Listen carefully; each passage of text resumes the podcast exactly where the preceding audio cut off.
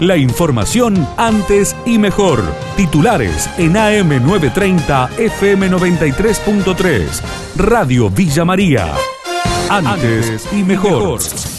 Mañana movilización en el centro de Villa María contra el FMI. Jesús Chirino de la CTA local brindó detalles. Movilizamos por vivienda, salud, educación y trabajo digno en contra de las políticas del Fondo Monetario Internacional concentramos a las 9 en Sarmiento e Irigoyen y de allí marchamos hacia Plaza Centenario. Convocamos a todos los trabajadores, trabajadoras, jubilados, jubiladas a manifestarse, a manifestarse en contra de la política de ajuste, en contra de este Fondo Monetario Internacional que no es entre comillas, más bueno que lo que ha sido antes, como por allí nos quieren vender. Las políticas del Fondo Monetario Internacional han hecho estragos no solo en la Argentina, sino en diversos países del mundo, eh, porque no trabajan para la construcción de una sociedad justa, sino te vienen a pedirnos más ajuste, nos vienen a pedir una reforma del sistema jubilatorio, una reforma de los derechos laborales a las 9 horas concentramos, marchamos hacia la plaza mañana 24 de mayo.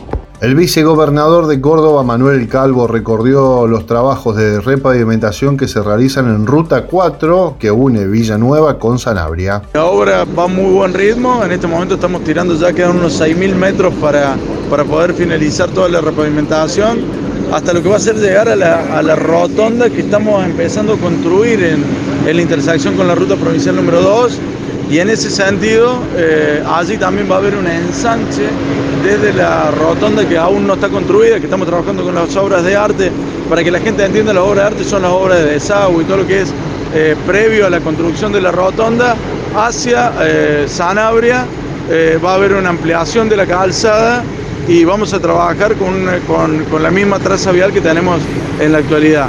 Nosotros estimamos, de acuerdo a lo que me ha dicho Vialidad Provincial y es lo que está informando eh, la propia empresa, que en el, en el último trimestre de este año es una obra que va a estar totalmente finalizada. También el funcionario estuvo recorriendo las obras de las escuelas PROAS que se desarrollan en Villa María y sostuvo que pretenden que se inauguren a fin de año. Bueno, nosotros aspiramos que ambas escuelas estén finalizadas antes que finalice este año. Hemos tenido algunas dificultades con la empresa, la empresa ha tenido por parte de la provincia multas y algunas acciones para poder corregir eh, la diferencia en el grado de avance que estaba planeado en el tiempo. La provincia en eso ha actuado de acuerdo a lo que establece el contrato que hemos firmado y la, empresa tiene la obligación de cumplir con el contrato que ha firmado. Por eso las distintas inconvenientes que hemos tenido, por eso nosotros reconocemos que hemos tenido inconvenientes no desde la provincia ni en el financiamiento de la obra, sino la empresa en cumplir el compromiso que había asumido mediante el contrato con la provincia de Córdoba para la construcción de las escuelas.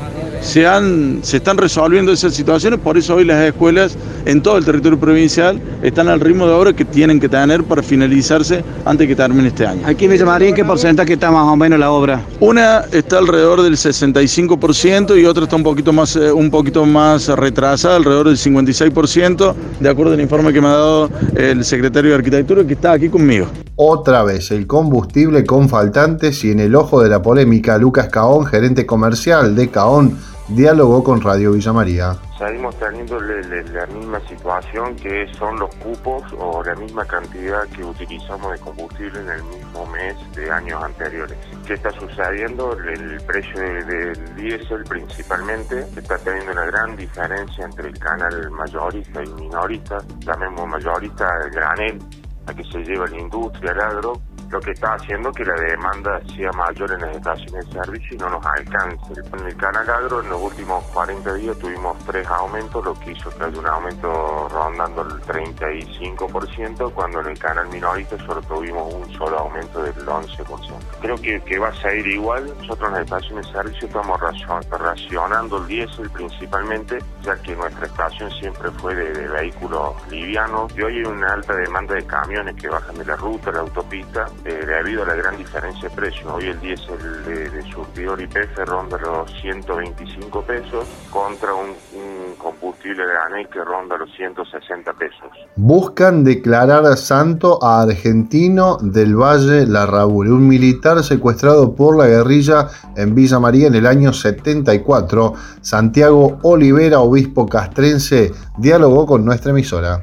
Estamos haciendo las primeras etapas preliminares ante un pedido de laicos retirados civiles que pidieron la posibilidad de, estudiar si el caso de Argentina, coronel Larraúl puede ser enmarcado en un martirio. Entonces estamos haciendo los primeros pasos, que es recoger testimonios, un poco ver la historia, y si es así, si consideramos que es viable, se hará el proceso canónico correspondiente, que es el pedido a la Santa Sede, la consulta a otros obispos del lugar, tanto regionales de, mi región de Buenos Aires como de otros lugares del país y haremos el, camino. La facilidad que tenía para comunicarse por medio de escritos y cartas que le mandaba a su familia siempre ha sido un cántico, podríamos decir, al perdón, a la reconciliación, a, no generar odio y a no, a no quedarse con odio del corazón.